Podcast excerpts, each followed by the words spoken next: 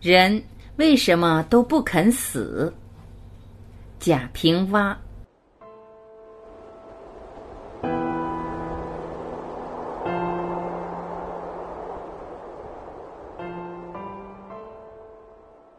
人总是要死的，大人物的死天翻地覆，小人物的死一闭眼灯灭了就死了。我常常想。我能记得我生于何年何月何日，但我将死于什么时候却不知道，真有意思。一觉睡起来，感觉睡着的那阵儿就是死了吧？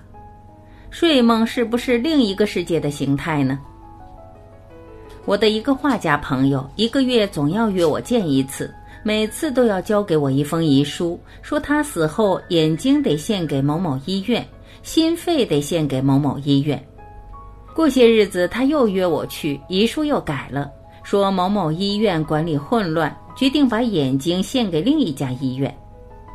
死和将死的人见得多了，我倒有个偏见：如果说看一个孩子待父母孝顺不孝顺，就看他能不能考上大学，那么评价一个人的历史功过，就得看此人死后是否还能造福于民。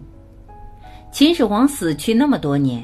现在发掘了个兵马俑坑，使中国赢得了那么大的威名，又赚了那么多旅游参观的人的钱，这秦始皇就是个好人。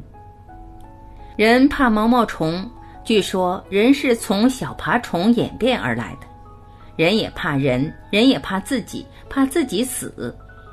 在平日，寿比南山的话我们说的很多，万寿无疆也喊过，极少有以死来恭维别人的话。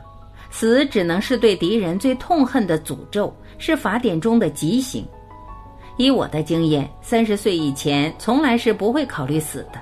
人到了中年，下一辈的人拔节似的往上涨，老一茬的人接二连三的死去，死的概念就会动不动冒在心头。几个熟人凑一堆儿了，瞧谁怎么没有来？死了，就说半天关于死的话题。凡能说到死的人，其实离死还遥远。真正到了死神立于门边时，却再不说死了。我见过许多癌症病人，大都有三个发展阶段：先是害怕自己是癌症，总打问化验检查的结果，观察陪护人的脸色；再是知道了事实，则拒不接受，陪护人谎说是无关紧要的某某部位炎症。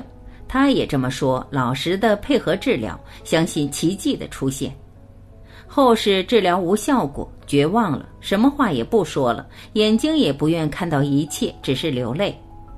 人一生下来就预示着要死，生的过程就是死的过程，这样的道理，每个人在平时都能说一套，甚至还要用这般的话去劝导临死的人，而到了自己将死，却想不开了。《红楼梦》里的那一段好了歌，说的是不能将功名、富贵、声色看得通达，是人性的弱点。人性里最大的可悲之处是不能享受平等。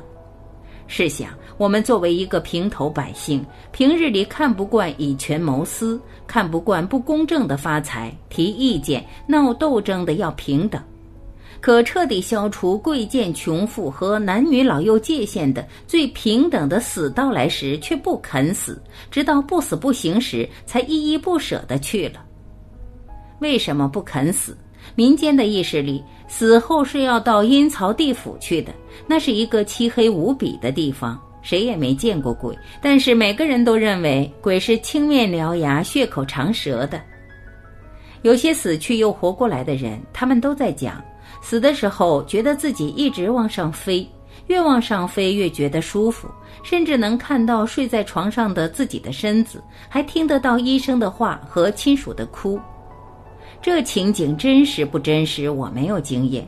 但凡见过的临死的人，最后咽气的时候，差不多都呈现一丝微笑。我在陕西的镇安县参加过一次葬礼，十几个人围着死人敲锣打鼓唱校歌。其中一段词是：“说一声你死了就死了，亲戚朋友都不知道；亲戚朋友知道了，亡人已过奈何桥。奈何桥七寸的宽来万丈的高，中间抹着花油胶。大风吹来摇摇的摆，小风吹来摆摆的摇。有福的亡人桥上过，无福的亡人被打下桥。亡人过了奈何桥，从此阴间阳间路两条。社会主义这么的好，你为什么要死得这样早？这是没办法的，谁都要离开人世。如果人世真是这么的好，你总不能老占着地方不让别人来吧？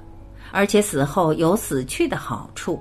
基督教徒们不是说死后要到天堂见上帝吗？共产党的干部也常说将来要去见马克思。我们这些芸芸众生死了，只能去阎王那儿报道。阎王是什么？阎王是监督执行公正平等的长官。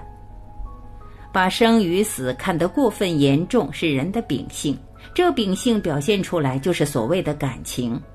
其实这正是上天造人的阴谋。识破这个阴谋的是那些哲学家、高人、真人，所以他们对死从容不迫。另外，对死没有恐惧的是那些糊里糊涂的人。最要命的是高不成低不就的人，他们最恐惧死，又最关心死。你说人来世上是旅游一趟的，旅游那么一遭就回去了，他就要问人是从哪儿来的，又要回到哪儿去？道教说死是乘云驾鹤去做仙了，佛教说灵魂不生不死不来不往，死的只是躯体。唯物论说人来自泥土，最后又归于泥土。芸芸众生还是想不通，诅咒死而歌颂生。并且把人产生的地方叫做子宫，好像他来人世之前是享受皇帝的待遇的。不管来到人世的情景怎样美好，人又怎样的不愿去死，最后都得死。这人生的一趟旅游是旅游好了还是旅游不好，每个人都有自己的体会。我相信有许多人在这次旅游之后是不想再来了，因为看景常常不如听景。但既然杨氏是个旅游胜地，没有来过的还依旧要来，这就是人类不绝的缘故吧。作为一个平平常常的人，我还是做我平常人的庸俗见解。孔子有句话是“朝闻道，夕死可矣”。当我第一次读到这句话时，特高兴。哦，孔圣人说过了，早上得了道，晚上就应该死了。这不是说凡是死的人都是得了道的吗？那么这死是多么高贵和幸福，而活得长久的，则是一种蠢笨，不悟道是罪过。越是拥戴谁万寿无疆，越是在惩罚谁。他万寿了还不得道，他活着只是灾难更多，危害更大。海明威有个小说，写的是一个人看见妻子在生产，他承受不了人生人的场面，就割破动脉血管而死了。海明威讲的是生比死可怕。我小时候听水磨坊的老汉讲过一个故事：一个人夜里独自在家，有鬼来骚扰，这人不理，鬼很生气，闹得更厉害，以死来威胁。这人说了一句：“我对活着都不怕，我怕死。”这人说的真好，人在世上是最艰难的事。要吃喝拉撒，要七情六欲，要经历伤病灾痛、悲欢离合，活人真不容易。那些自杀的人，自己能对自己下手，似乎很勇敢，其实是一种自私、逃避和怯弱。既然死是人的最后归宿，既然寿的长短是闻道的迟早，既然闻道而死去的时候是一种解脱和幸福，那么对于死应该坦然。而恐惧的人不能正确的面对死去，也绝不会正确的面对活着。这样的人即使意识还未死，却错误的理解人生，以为人生就是在有限的时间里吃好、穿好、玩好。要吃好、穿好、玩好，就去掠夺、剥削、欺骗、伤害别人。这样活着，把自己的杜甫变成埋葬山珍海味的坟墓。穿丝挂绸，把身子变成一只蚕，只能是久久得不了道，老而不死。老而不死是为贼了。